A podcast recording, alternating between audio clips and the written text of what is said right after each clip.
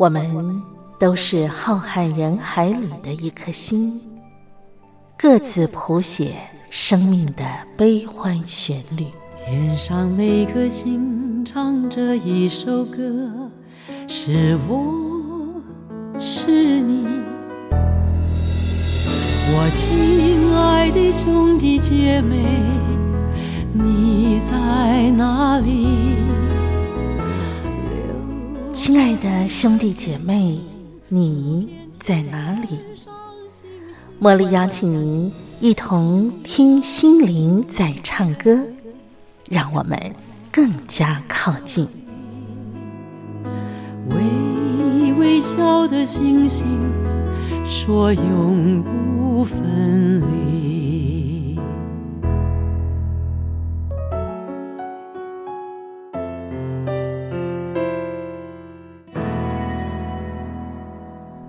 听心灵在唱歌的好朋友，我是茉莉，在台北问候您。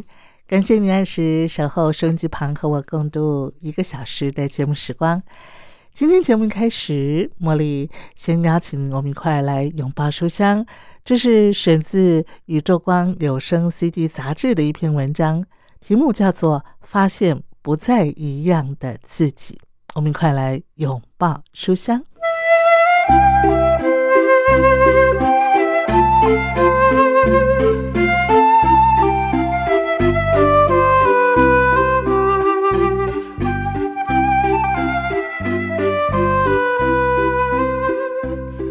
与书为伍就是幸福，欢迎收听《拥抱书香》。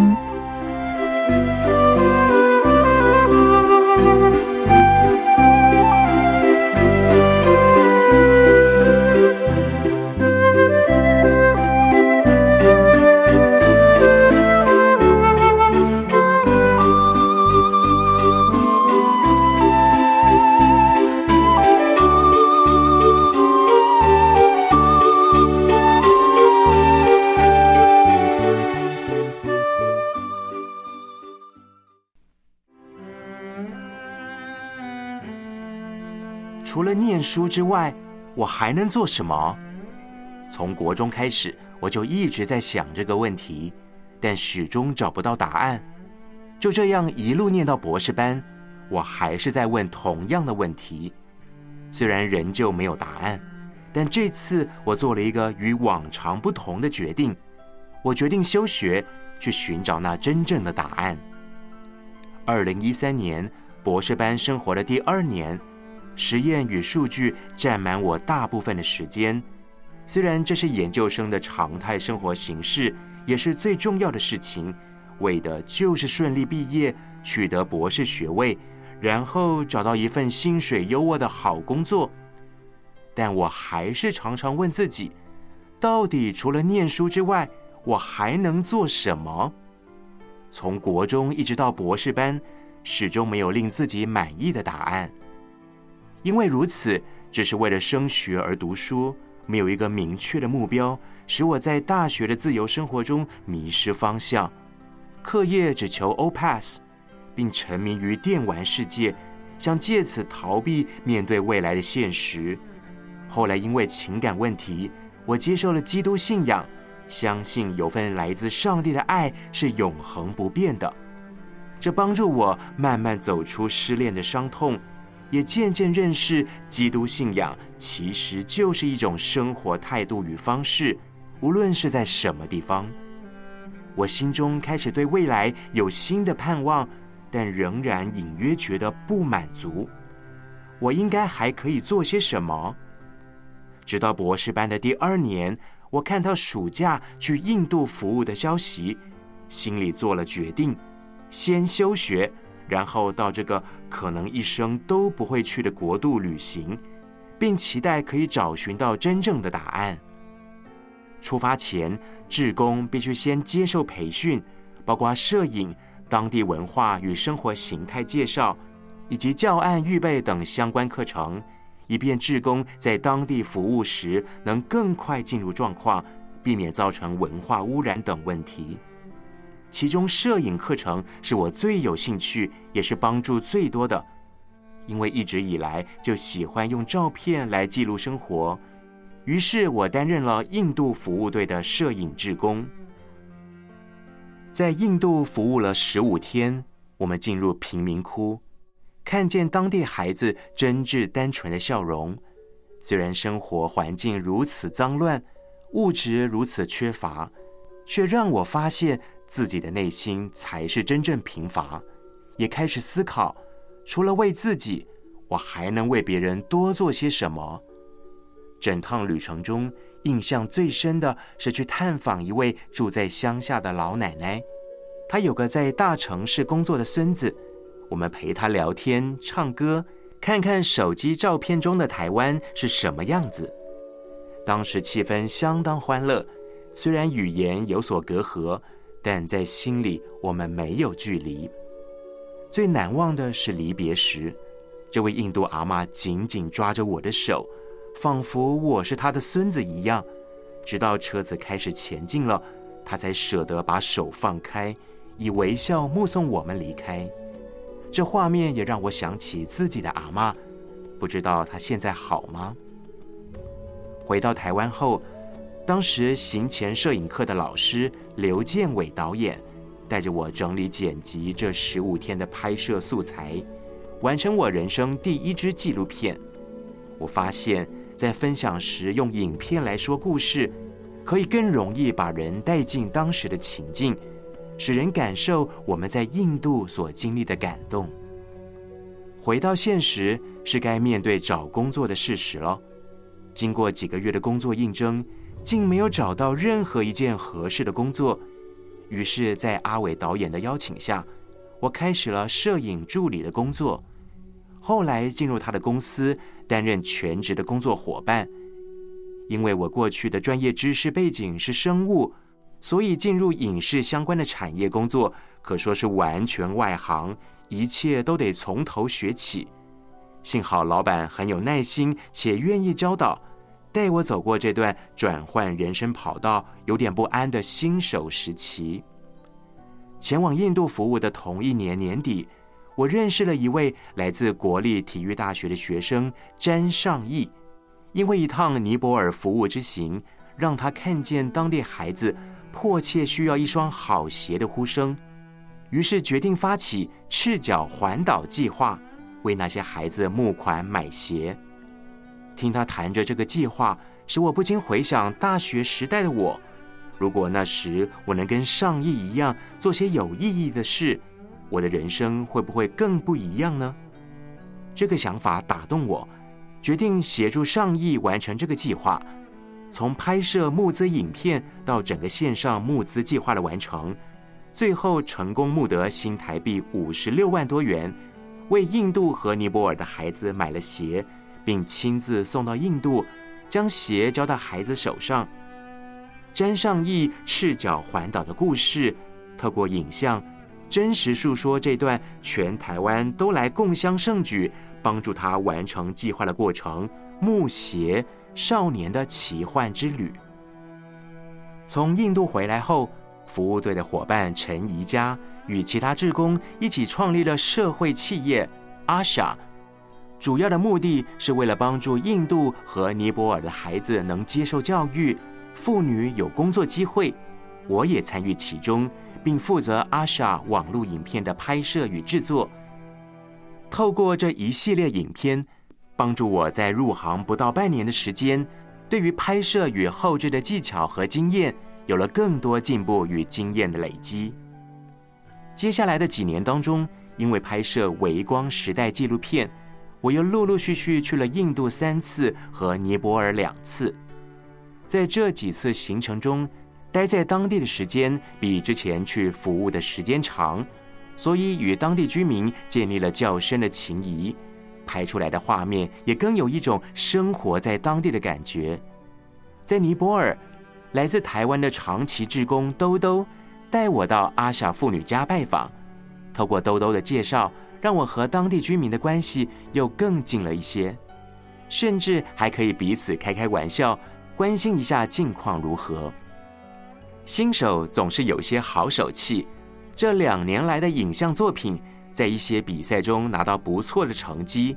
赤脚环岛纪录片获得二零一五年 TCNN 微电影大赛纪录片组第二名，记录台湾青年在印度贫民窟服务的看见与反思的网络短片，发现不再一样的自己，也获得今年教育金像奖社会人士组首奖，并由前总统马英九先生颁奖，这令我十分惊喜，真是莫大殊荣。对我来说。这是一件非常值得感谢和兴奋的事，因为这个关系，父母才更认同接受我目前所从事的工作。但是，其实除了自己拍片之外，我内心还有一个更深的渴望，就是希望能带领更多人学会拍片，让更多人可以用影像来记录生活，用镜头来说故事。从台湾到印度，从实验室到贫民窟。从手拿培养机到改拿摄影机，这三年来有太多故事发生在我身旁。无论是欢喜的、悲伤的，是工作必须的，还是生活上的小细节，因着它被镜头记录下来，才发现原来影像可以产生许多意想不到的影响。无论是在诉说一个故事，或者只是想传达一个简单的观念。影片都可以完成这个任务。拍纪录片与我真的是一个全新的挑战，虽然时常遭遇许多挫折和困难，但万事互相效力。我相信这是上帝带领我走的道路，无论如何，我都会坚持下去。所以，我总算找到那个问题的答案了。盼望今后能带领更多对未来迷惘的年轻人。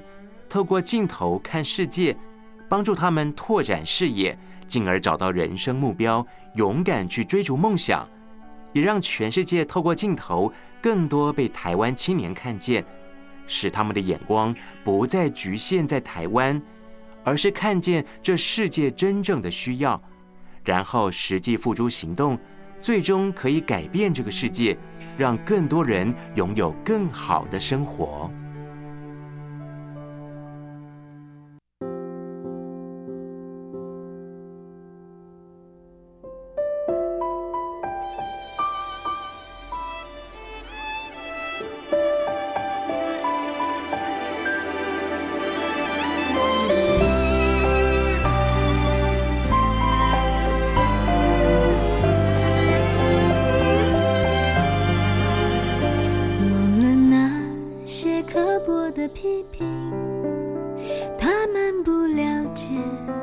很多事情重要的是自己能够确定抱有纯净的勇气坦然的心记得那些温暖的心情。未来像一部公路电影如果风沙扬起你落泪滴抓紧憧憬和回忆，继续旅行。我看见的世界，永远有蓝天，有从约定里滋长的玫瑰。就算有误解，有争辩，回头还是渴望牵手分享一切。我看见的世界永远有草原，有你最像是天使的花。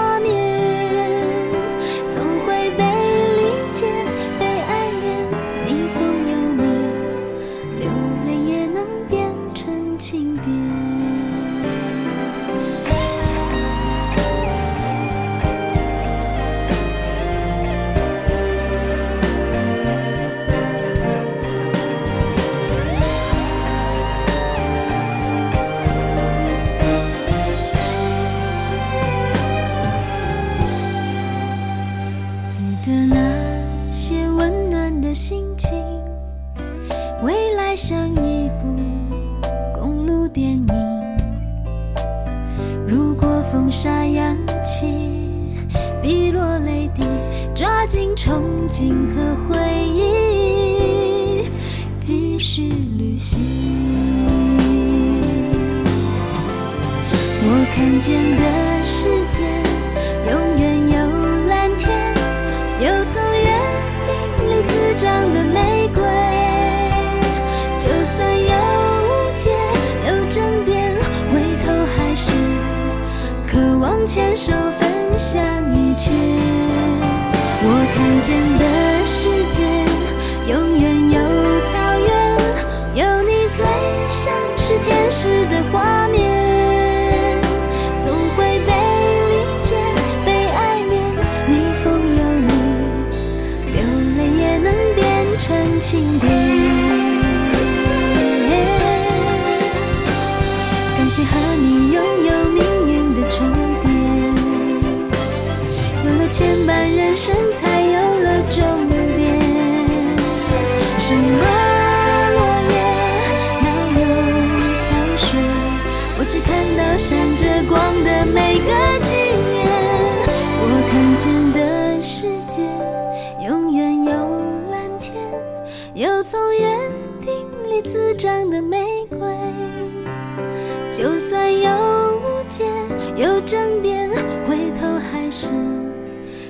渴望牵手分享一切。我看见的世界，永远有草原，有你最像是天使的画面，总会被理解，被爱恋。逆风有你，流泪也能变成晴天。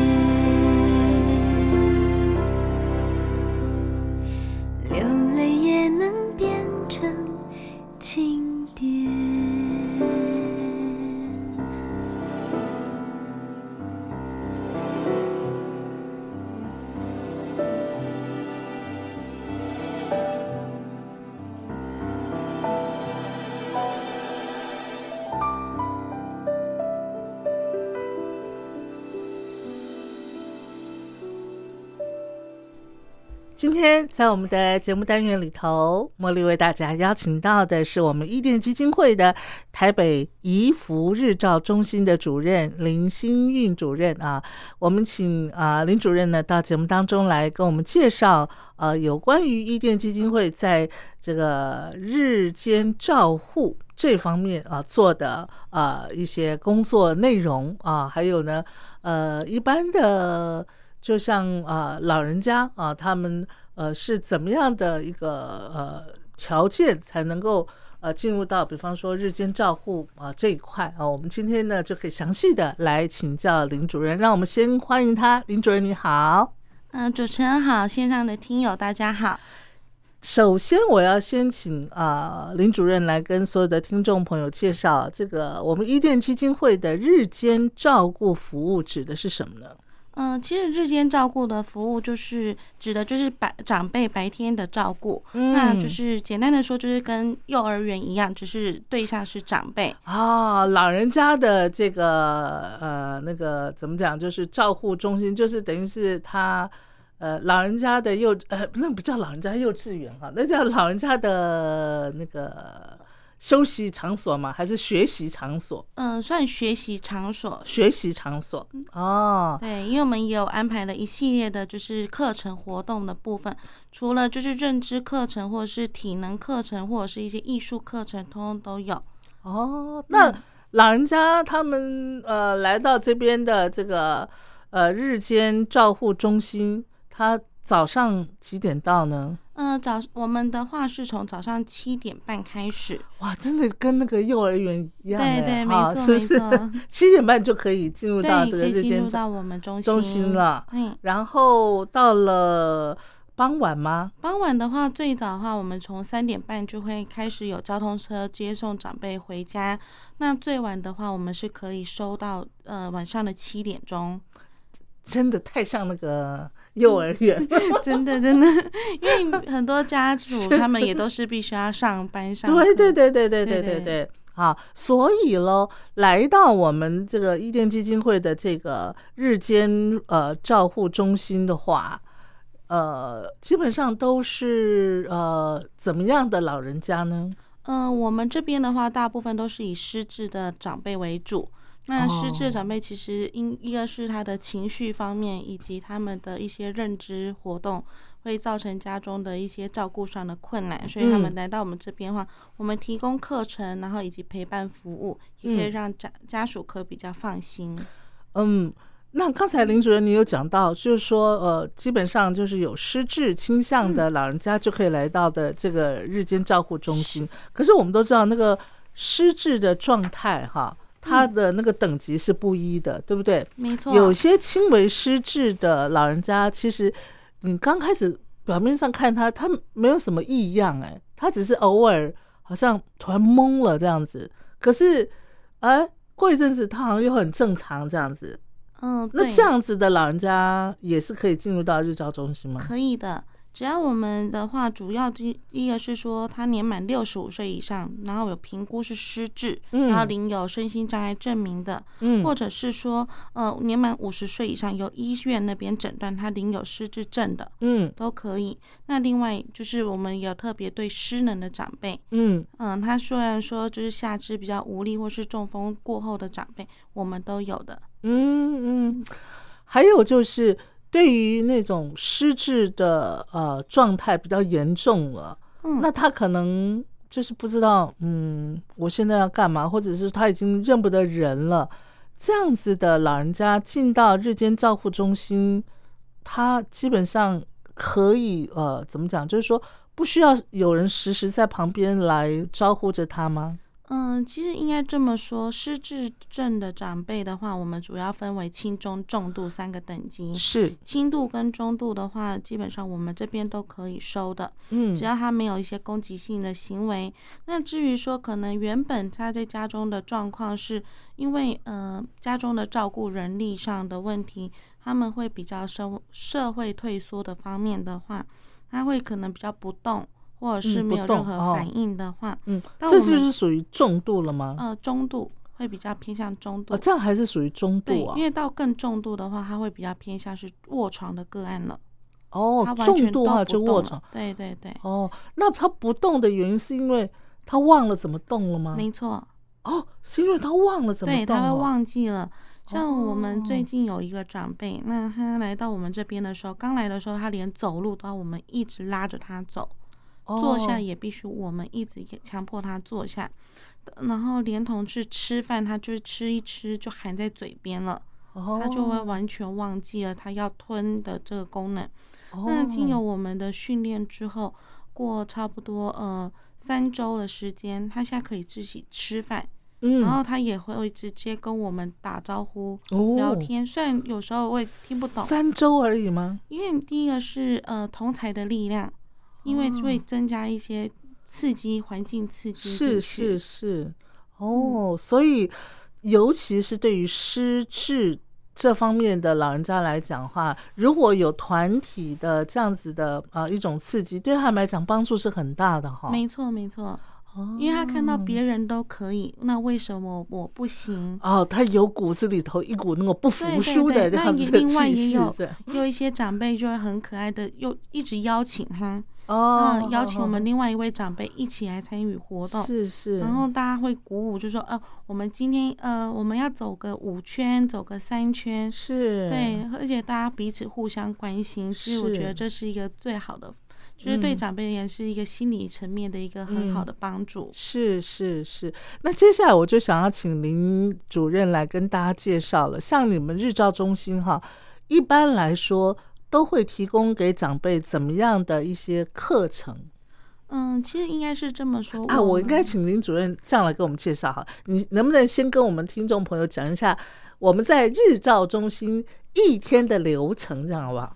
嗯，我让我们了解一下。可以啊，那我们一整天的流程的话，早上我们会先到我们中心内。嗯，那因为现在防疫期间，我们一定是先做好防疫的措施，是是洗手啊，嗯然后就是做一些环境的部分。嗯那再来的话，就是我们早上会先做读报的动作。哦，读报谁读呢？呃，我们的工作人员会做读报的动作。哦，嗯，因为也第一个也是增加长辈的一些认知刺激。嗯从原本一刚开始的，我今天是民国几年几月几日，我嗯现在身处何地，到最近的一些时事，都一起就是跟长辈这边做呃重复的一个动作。嗯嗯那再来的话，就是会有一个是运动课程，因为简单的激励也让他们恢复他们的一些体适能的部分。哎林主任，比方说你刚刚讲那个读报，对不对？是你能不能够呃呃感知到，像在中心的主任，他们对于读报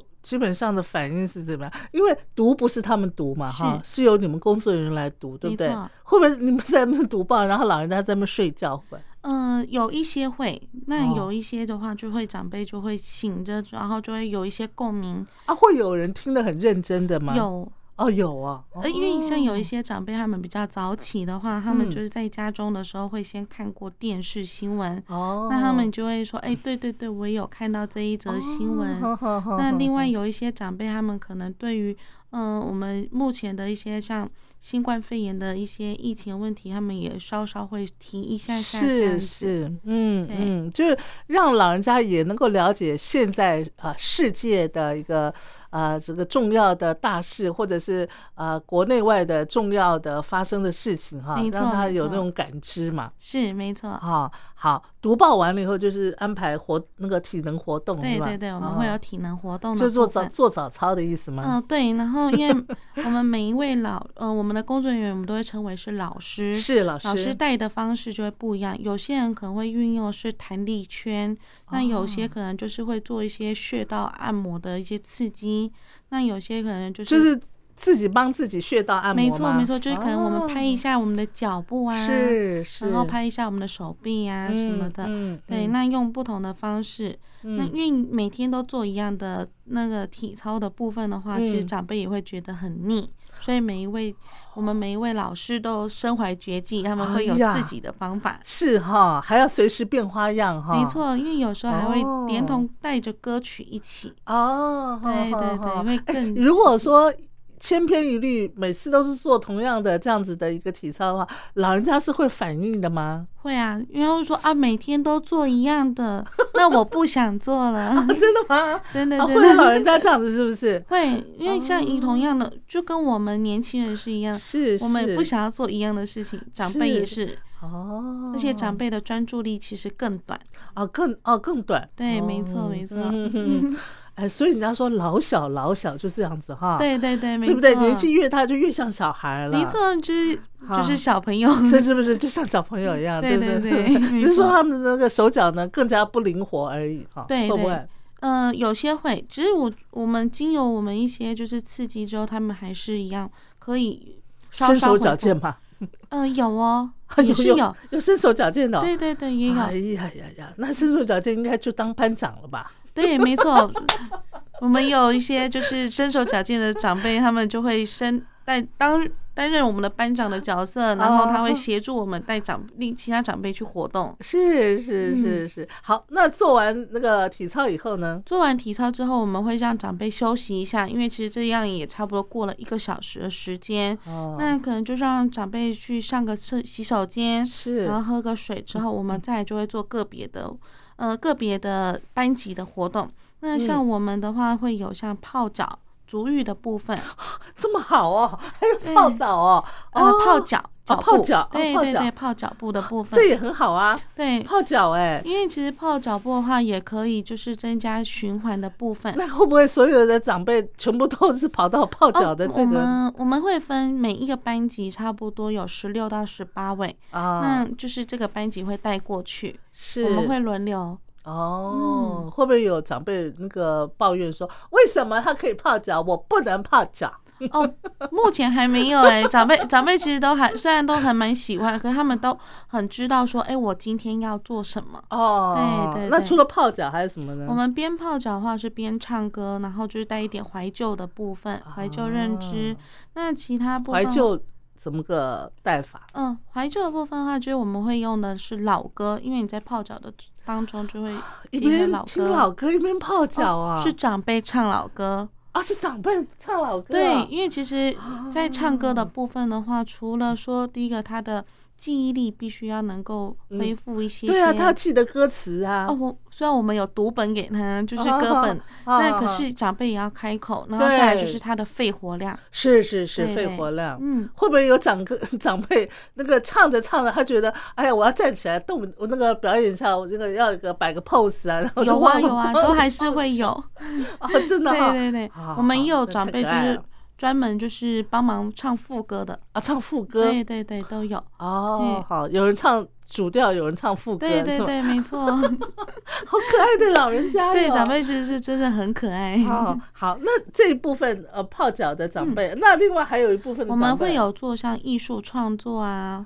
或啊者是说我们也有一些像说，嗯、让他们做一些体体适能的更进阶的体适能。哦，对对对，是然后再也有一些就是，嗯、会带一些团体活动。嗯嗯嗯我们也会有像书法课啊，嗯，那或者是说有其他的课程进去。是，对，像这些课程你们都要另外安排，就是你们呃呃照护中心的工作人员来当老师吗？还是说另外会安排老师来，比方说书法课或者是什么艺术创作的课？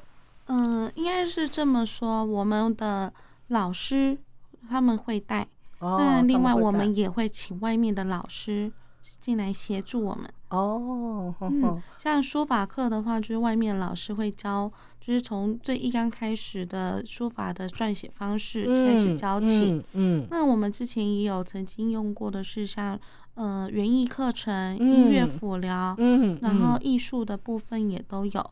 哎我想请教一下主任，有没有那种他本身其实是来日照中心接受照护，结果没想到他才艺出众，然后他最后可以当老师的，有没有这种老人家嗯？其实这种的老人家，目前我们已经有发现是我们的长辈，因为以前有受日式的教育，啊，所以有一些长辈他们现在会帮我们翻译。哎呦，对对对，日文是吧？，对，它就是中文跟日文的翻译。哦，是是是，嗯，也有一些、嗯呃长辈，他们就是他们各自会有擅长的部分，我们对呀，我们是利用他擅长的部分，嗯然后让他更有成就感。是，人家不是说什么家有一老，如如有一宝宝嘛，没错没错。我们就是要发掘老人家他的特长，对。啊，而让他觉得说，哦，他很厉害，没错。啊，他就可以活得更加的那个啊发光发热的感觉。因为因为其实长辈他们就是到了呃退休年纪之后，他的角色，是，因为他角色被剥夺掉了，嗯他没有那么嗯多的角色，他得不到太多的成就感的时候，没错，反而他会变成自我封闭。是是，，然后会变自我退缩，嗯所以其实有这一些的场合，让他们可以得到一些掌声，其实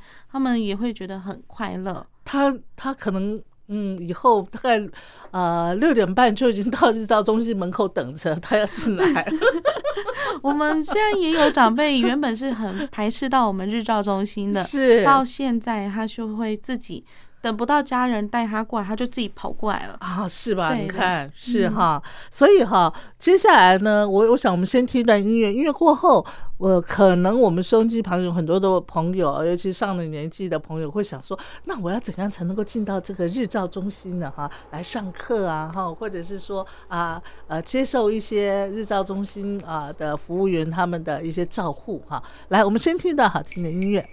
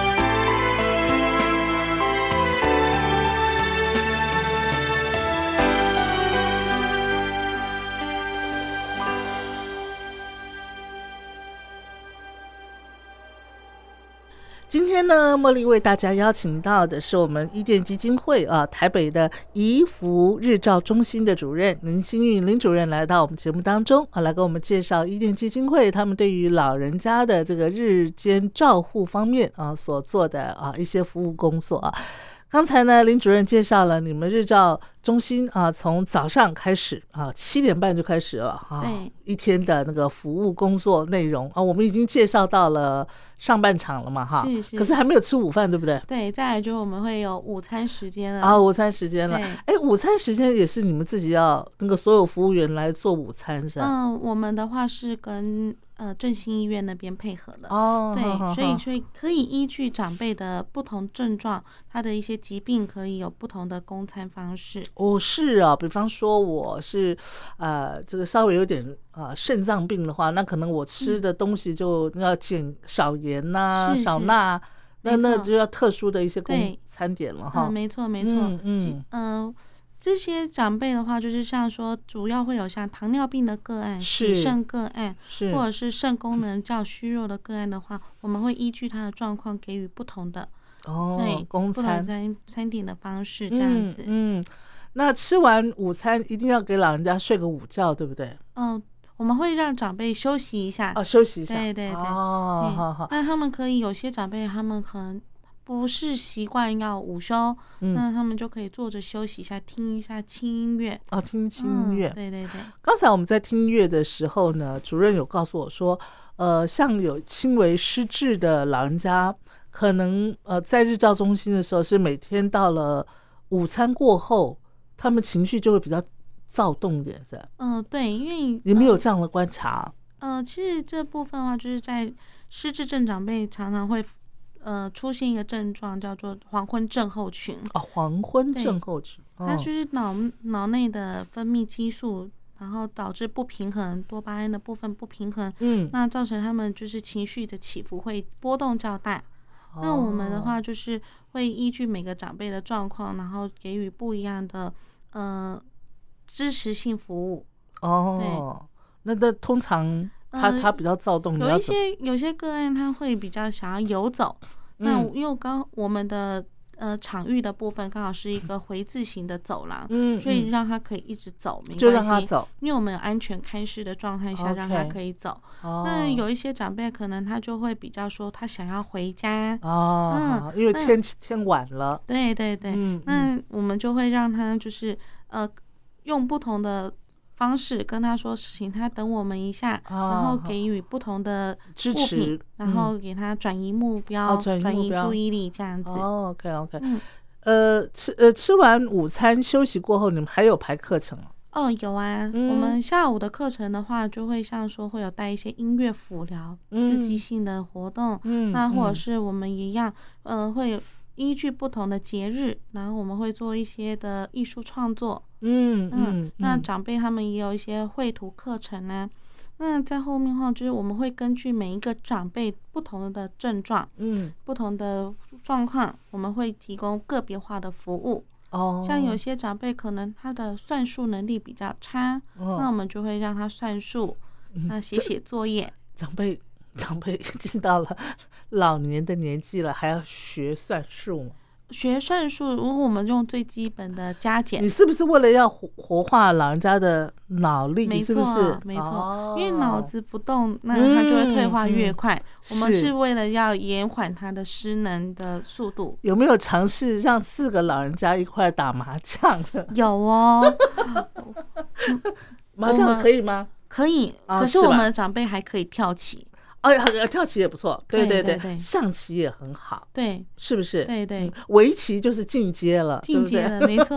而且我们有些长辈，他们还会自己约嗯他的朋友一起玩，对？哦，一起玩，对对没错是是是还蛮有趣的。因为他们另外一个是增进他们彼此之间的情感。嗯，对嗯对对。哎，那我想请教一下哈，在我们日照中心的老人家长辈们哈，嗯有没有小圈圈呢？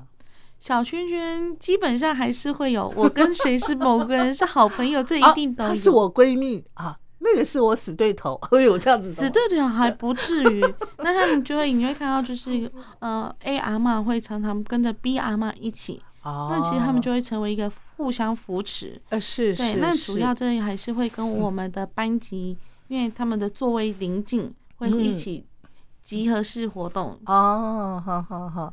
那我想，可能我们收音机旁很多哈上了年纪的朋友，像我啊，其实我对这个日间照护中心我也蛮感兴趣的。将来我年纪大的时候，说不定我也很想去学校上课。什么样的条件才能够进到这个日照中心呢、嗯，日照中心的部分的话，因为我们会经由就是长长照中心那边去评估我们的失能等级，就是我们所谓的 CMS 等级，嗯二到八级的个案可以到我们日照中心使用服务。嗯那另外一个就是我们也有接受的是，呃，五十岁以上，嗯然后就是你是有呃失智症的证，呃身心障碍手册的个案也可以。嗯那再来就是自费的，嗯，对，那自费的，对自费的哦。那所以我如果我没有失能这方面的一个障碍，但是我自费，我想进去还是可以。六十五岁以上可以。啊，六十五岁对对对，啊，那还有一段距离哈。还很久，啊还很久。哦，所以自费的话，就是没有这那个呃，必须要是失能的这样的状况才能进去了，对对对对对啊，但年龄上有限制。是没错。啊，那在呃，像林主任，你的那个日照中心里头有没有那种自费进去的？嗯，有哦，我们也有一些长辈他是自费的，因为有一些家属，因为照顾的负荷比较大，嗯所以他们有申请的是外籍看护工。哦，那因为你有申请外籍看护工的话，基本上是没有办法使用我们日照服务的。嗯嗯，那所以我们有一些家属，他们就愿意用自费。哦，对因为呃，一直让长辈待在家里跟外籍看护工待在一起的时候，嗯会少了一些刺激，没错以及与人接触的部分。嗯嗯嗯，会不会进到日照中心的老人家们都会觉得说自己？哎呀，我是迫于无奈我才进来的。有没有那种老人家是说，哎呀，我很开心啊，我进来这边然啊，又可以接触认识新朋友，又可以啊，这个学习新的东西，这样有没有这种老人家？都有都有，啊，都有哈。对哦因为刚开始长辈一定会觉得不习惯。哦，嗯，我原本在家可以我随心所欲，我想做什么就做什么。对，是是，来到这边，他们可能会觉得说，哎，我为什么要被关在这个里这个呃、哦这区域里面？是，嗯其实到后面的时候，其实，呃，因为我们会给予一些就是情感性的陪伴以及支持，那嗯在鼓励的部分，其实长辈他们到后面其实都会还蛮快乐，然后很乐意到我们中心来上课的。是，像伊甸基金会哈，我们的这个日照中心在台北市的话有几家日照中心？嗯、我们台北市的话，老人日照就我们这一家，哦那另外一间是生长日照。哦，生长日照。对对对 OK，那所以说，呃呃，我们就拿台北市的居民来说好了，我。呃以日照中心林主任，您的那个怡福日照中心的地点是在、呃我们是在北投的石牌，是那比方说，呃，我是台北市民，可是我是居住在万华区，跨区域还是可以到你们的中心哈。嗯、跨区域的话，基本上我们是还可以，那只是就是交通接送的部分，因为嗯我们的路线没有到这么远。哦，对对，对，所以你们也有那个交通车有我们有交通车。哦，但是没有涵盖整个台北区哦，整个台北台北市区太大了。哦，太大了。那你们是局限在哪里呢？我们目前北话北投区而已投区，然后再就是士林有涵盖一点点啊，士林北投区，嗯嗯，士林北投区的朋友，您有福了。好，最后哈，我也想要请林主任您来给我们呃提供呃，应该这样分享了哈，分享几个实际的案例好不好？就是您自己接触，或者是你们日照中心其他的一些服务员老师们。他们啊、亲身的一些呃经验哈，呃有没有呃哪位进入到日照中心的老人家让你们印象深刻的有没有？嗯，像我们长我们中心里面长辈有位叫茂松阿公，那阿公的部分的话，公哦，对哦，茂松阿公，他今年已经八十四岁了。是，那他来到我们宜福日照已经两年多的时间。嗯，那他原本就是从事耕田的工作，务农的哦，工作。务农哦，对，那阿公其实也很积极的向上，那他也有空去上一些社区大学的课程。而且我相信他既然是务农的这个嗯原本的工作，那他应该是这个身手应该很蛮灵利索的，嗯蛮灵活的吧可？是他因为在一百零七年的时候中风了，哦，对，中风之后，其实他的呃身身体功能就是有点比较下滑的部分，所以嗯就呃没有办像之前那么的好，是，那所以就来到我们的日照中心。嗯嗯，对，那因为就是经由我们的一些服务之后，嗯那他现在就是也有引领就是长辈去做一些复健。那目哦前阿公其实走路非常的矫健，哦，他已哦经健步如飞。哦，已经可以健步如飞了，对对对那已经很厉害了耶。对，那其实嗯、呃这一些东西都是需要有人去鼓舞、是引导，那嗯也增进他们一些自信心。嗯，那也那他个性上应该也蛮是乐观的吧？哈，嗯，蛮开朗的阿嗯公，嗯对对嗯对。是，嗯嗯那到现在，阿公他现在除了说呃来我们日照中心之外，他有些时候也会再去上课。上外面的社区大对对对学，没错，哦，嗯是活到老学到老没错，有时候都还要叫阿公教我们。啊。是阿公教你们什么呢？哦，阿公有去上一些日文课，哦，对所以他就是日文翻译，是不是？呃，其中一位。啊，其中一位哦，对对对 那阿公其实他也很积极，嗯所以他其实他的他懂的东西也很多。有时候其他长辈可能情绪比较波动比较大的时候，他也会帮忙协助安抚的部分。是是是嗯，好，这是茂松阿公。对，茂松阿公是，这是我们日照中心的一位宝哈，是是不。是哈？好，还能再分享其他的案例吗？嗯、那像我们还有另外一位是玉兰阿嬷，那她目前已经九十几岁了。嗯对，那阿嬷的话看出看不出来，她已经九九十十几岁，她看起来就身手就像七十几岁。哎呀呀，对对对，那嗯阿嬷的话，她就是嗯、呃原本就是比比较害羞一点，那到嗯后面就是他也都可以跟我们中心里面的活动。都参与的还蛮积极的，那嗯也会嗯交到了一些好朋友。阿妈最喜欢参加你们安排的什么活动呢？呃，唱歌活动啊，或者是一些哦料理活动，她都很开心。哦，唱歌，，对，那这哦阿妈的话，就是嗯、她去年还参加了我们伊甸基金会，然后拍摄了一个时尚影片，时尚影片啊，就登哦上广告嘛。哦，时尚影片那是怎么样？他当 model 吗？对，他就是主角。哎呀呀呀 啊！阿妈她就穿了一些就是比较流行的衣服，色彩是鲜艳的衣服，是然后参与拍摄。是，阿妈要摆 pose 吗？有哎呦呦呦，阿妈很开心，她还会直接呃叫我们要去看他的影片。是是是对，阿妈的家人应该也很开心吧？嗯，对呀、当然，阿妈的家人看到就是阿妈这样子，他觉得很开心，而且阿妈也变得越来越开朗。嗯那嗯。其实心情开阔是长辈最好的一一剂良药。那阿妈刚来到日照中心的时候，没有这么开朗吗？嗯、对，还是一样会比较害羞哦，一点、比较害羞。啦。对哈对对，哦那因为也因为来到日照中心之后，其实嗯、有一些正常的生活，那以及一些正常的交友圈，其实阿妈就觉得说，哎，有时候还会问我们说，为什么隔壁阿妈没有来？哦，对他也会主动去关心其他阿妈的嗯状况。他是班长吗？呃，可以当班长小老师啊，是小老 师。对对对，嗯，哎、那林主任，像你在日照中心啊，也服务了这么久哈，嗯呃，这个服务的过程当中，有没有曾经让你觉得，哎呀，受受打击，或者是说有觉得有一些些的那种呃灰心的时刻，有没有？嗯，应该是说嗯我们会遇到不同的状况，有时候嗯不是长辈的状况，不是长辈的状况，那是什什么状况？有时候是家属。其实我们服务的对象除了长辈之外，其实更重要的是家属，因为我们哦是家属的另一个后盾。嗯是是，那有时候家属可能对于长辈的疾病状况，他的呃认知没有到那么的足够的时候，嗯因为我们一刚开始遇到疾病的时候，第一个一定会否定这件事情。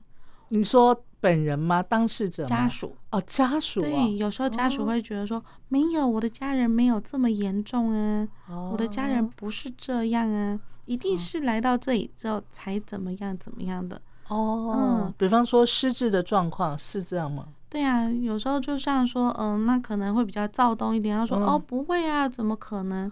哦，那可是有时候就是我们要必须不断的反映给他知道的时候，他们是否否认的？，对对对。哦，那或者是有些就会置之不理，哦，然后说啊，反正就这样啊，嗯我就不嗯。想多多做积极的作为。嗯，嗯。那这些的话，有时候会觉得有点难过。嗯，那我们还是要不同的沟通方式，那可能要针对每个家属的属性去跟他们沟通，然后嗯。让他们可以了解后续该如何照顾长辈的部分。嗯嗯嗯，所以您觉得哈，其实如果要把长辈照顾好，呃，所有来到日照中心的老人家都能够他们有一个呃非常安适的晚年生活的话，呃。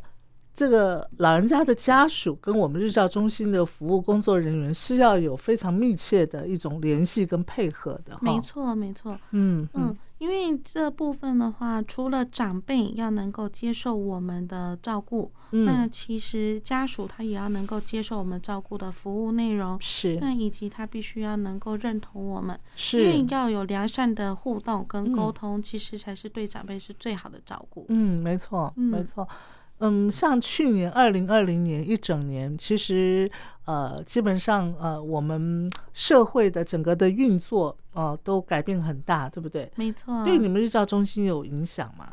呃，其实或多或少也会有影响。那其实另外一个就是说，呃，长辈在于我们的一些应对，像我们遇到最大的就是我们的新冠肺炎的问题嘛。对，那我们一样就是要求长辈你必须要戴口戴罩。口罩。嗯，对，那有些长辈就说啊，小姐我不话都穿盔。哦，嗯，对对对。好好好可是我们还是用就是比较诙谐的方式，嗯那跟长辈沟通，那也嗯要求家属必须要能够帮我们，嗯，就是维护一起共同维护我们长辈的一些安全跟他的健康啊。要怎么样诙谐的方式呢？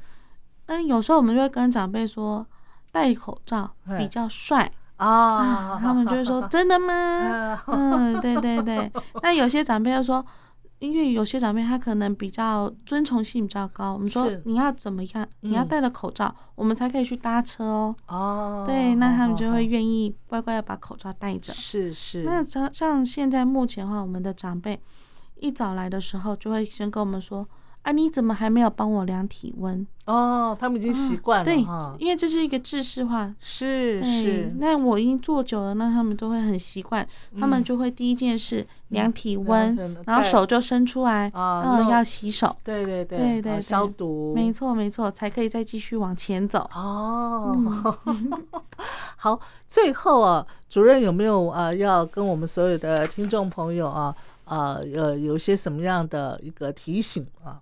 嗯，其实我觉得就是台湾现在的社会真的就是老化的速度非常非常的快，真的，对，嗯而且我们现在已经是到一个高龄社会了。是那其实我们常常会觉得说，哎，长辈为什么不行？因嗯为你随着年纪的增长，很多我们觉得很平常就可以做的事情，嗯对长辈而言都不是那么的容易了。嗯，所以我觉得，就是我们应该是要把长辈他们现在的一些时光可以延续下去，嗯让他们可以再保留现在的美好的一些时光。嗯，那也配合就是我们伊甸基金会今年的一个主轴，就是美好八零陪我慢老这个主轴。嗯，然后嗯我们也希望说有更多的民众、更多的呃我们的听友都可以加入我们，然后就跟我们伊甸一起陪长辈快乐的慢老，那也让。我们的未来也可以更好。是，嗯嗯而且说句老实话，其实呃，老人家年纪越来越大，